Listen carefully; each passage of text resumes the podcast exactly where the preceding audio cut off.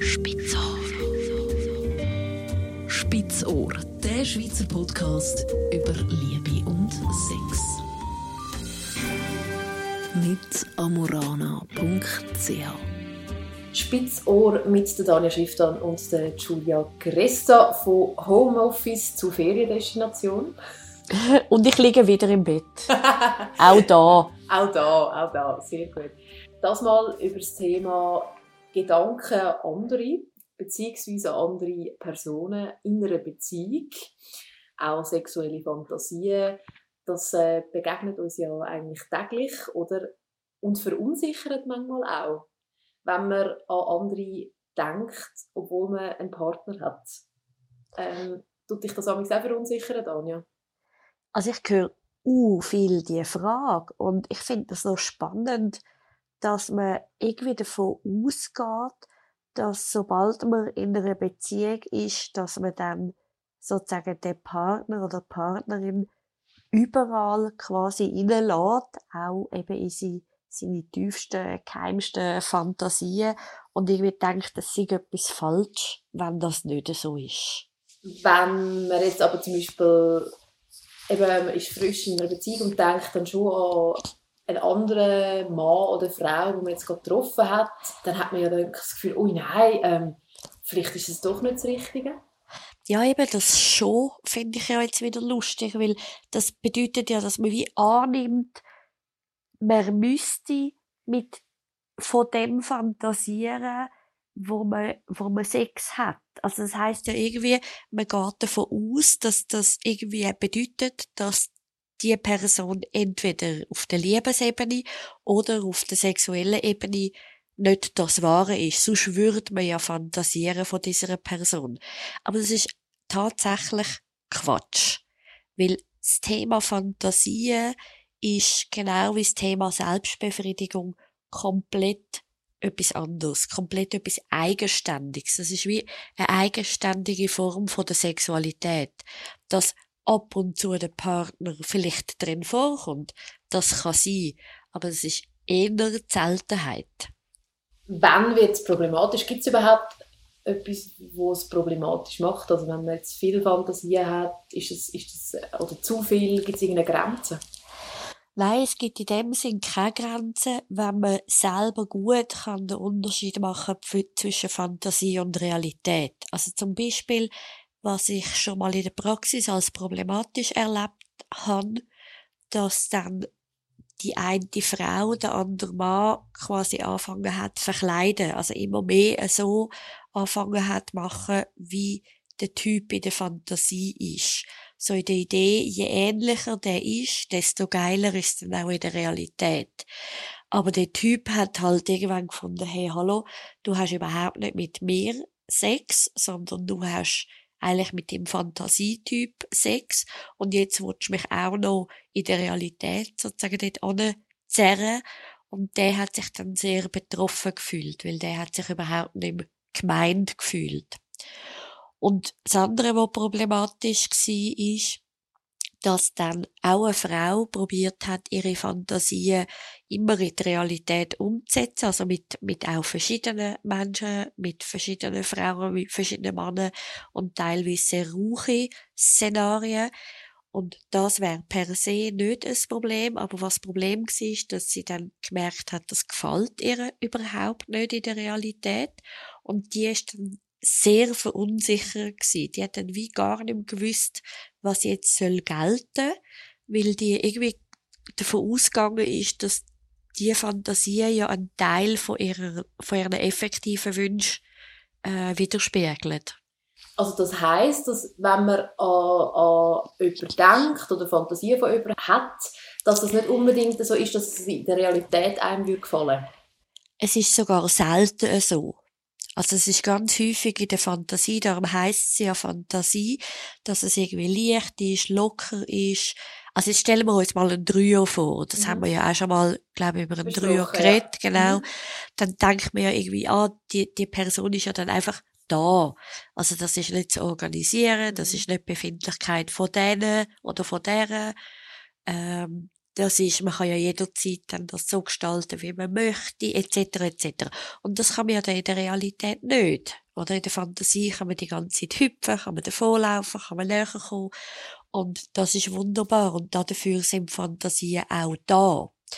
Und wie das eben Fantasien vor allem entstehen, und darum, vielleicht muss man das zuerst einmal verstehen, ist, weil man gewisse Sachen, also man hat gewisse Anziehungscode, nennt man das, gewisse Sachen, wo man drauf springt, aber quasi nicht vom Kopf her, sondern von der Vagina oder Penis her, quasi.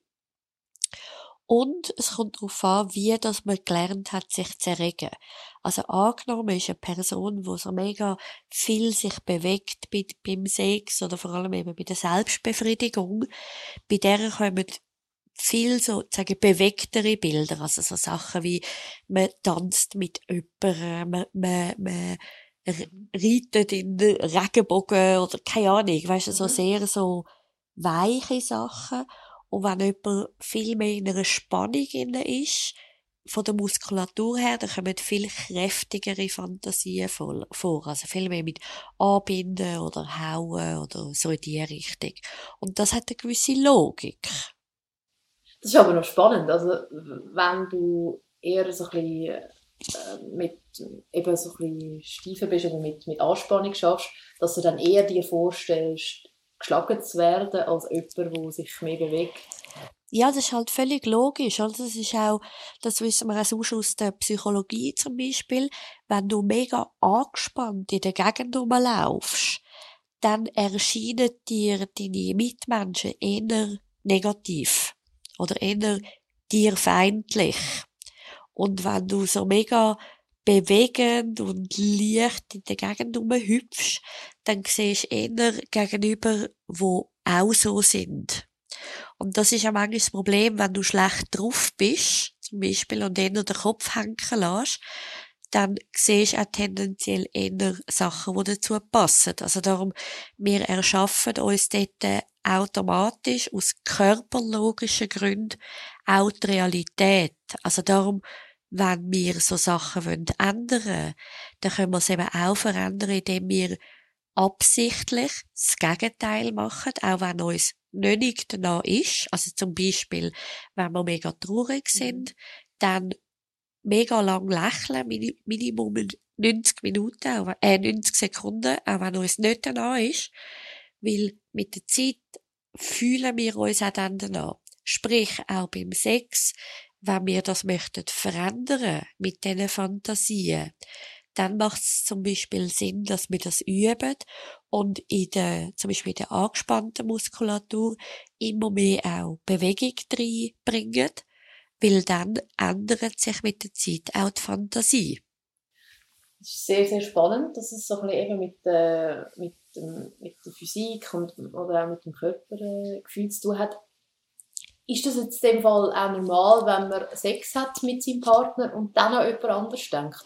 Ja, das ist auch normal, weil die meisten von uns haben das ja eh immer gekoppelt, also die Fantasie und die Sexualität und dann kann es gut sein, dass einem sozusagen solche Bilder reinrutschen oder die anderen holen es auch absichtlich, weil sie merken, sozusagen mit dem Partner läuft zu wenig, also es klingt jetzt ein krass, aber sozusagen wie zu wenig, wo gerade so einem mega in Erregung bringt.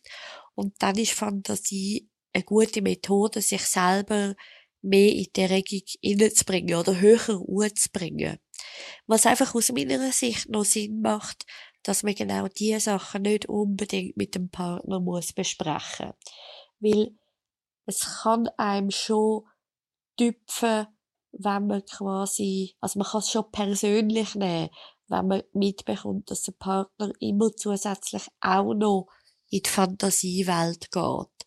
Also das heisst, dort finde ich, man soll sehr nach dem, also außer der andere heizt an. Dann dürfen wir das natürlich. Aber wenn man eher davon ausgeht, dass der andere das könnte verletzen, dann soll man geniessen und einfach weitermachen. Das kann ja dann eigentlich eine Krise auslösen, oder? Wenn dann der andere kann es dann sehr, sehr fest verletzen und es gibt dann eine Diskussion, oder? Dabei ist ja eigentlich etwas Natürliches und man liebt die Person ja im richtigen Leben. Absolut, Also Liebe und Erregung haben dort auch selten etwas miteinander zu tun. Also darum eben gescheiter gewisse Sachen nicht besprechen. Ich mache auch zum Beispiel, wenn ich mit Paar rede, dann tue ich eigentlich nie die sexuellen Fantasien vom anderen vor dem einen abfragen, weil das kann einem verunsichern und das kann einem verletzen auf eine Art, die eben überhaupt nicht nötig wäre. Grundsätzlich kann man sagen, es ist völlig normal, an andere Sachen zu denken und wenn man das verändern will, sollte man eben auch ein bisschen das Körperbewusstsein verändern in dem Sinn. Das Körperbewusstsein, ja, wirklich die Körperfähigkeiten. Also es mhm. geht wirklich darum, das, was wir gelernt haben, ist halt automatisch äh, eingespielt und geübt und auch richtig. Und wenn man dann zusätzlich noch anders will, dann kann man effektiv daran arbeiten, aber eben nicht an der Fantasie arbeiten, sondern am Körper arbeiten, weil die Fantasien sind nur eine Folge von dem, was im Körper stattfindet. Spitzohr. Spitzohr, der Schweizer Podcast über Liebe und Sex. Mit amorana.ch